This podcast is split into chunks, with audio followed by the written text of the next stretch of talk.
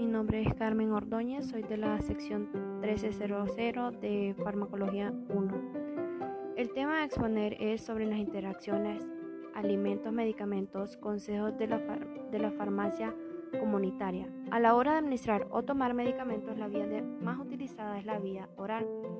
Las pastillas, las cápsulas árabes y soluciones. Uno de los problemas principales de estos métodos de administración es la posible interacción de los fármacos con los alimentos, ya que ambos sufren modificaciones en el mismo lugar del organismo, el estómago.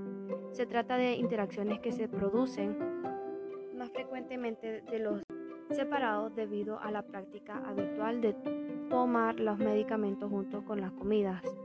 Las interacciones alimento y medicamentos pueden ser provocados por alteraciones en los mecanismos de absorción, distribución, metabolismo o excreción de fármacos. Los autores explican la forma de abordar desde la oficina de farmacia y de una manera práctica las interacciones entre alimentos y medicamentos. Adecuadamente, eh, pueden causar intoxicaciones si existiera un problema en la absorción o en el metabolismo de estos fármacos, podríamos tener problemas en las concentraciones plasmáticas y no cubrirán las necesidades del paciente. Las interacciones más significativas.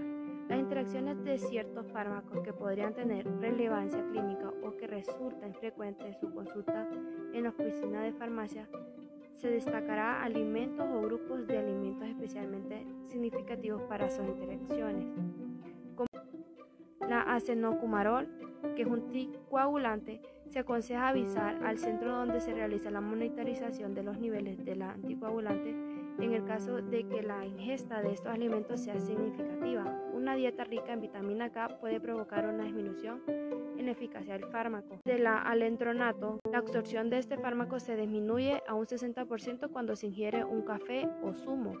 Se aconseja administrar el fármaco en ayuno. Es aconsejable eh, la administración conjunta de preparados como que contengan hierro con vitamina C y provenientes de alimentos o de medicamentos. En la administración de estos fármacos se aconseja administrar conjuntamente con alimentos.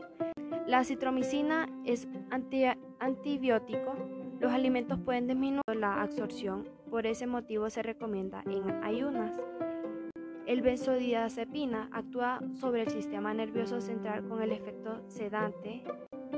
Eh, los alimentos pueden retrasar la absorción de, del flunitrazepam y el loprazolam.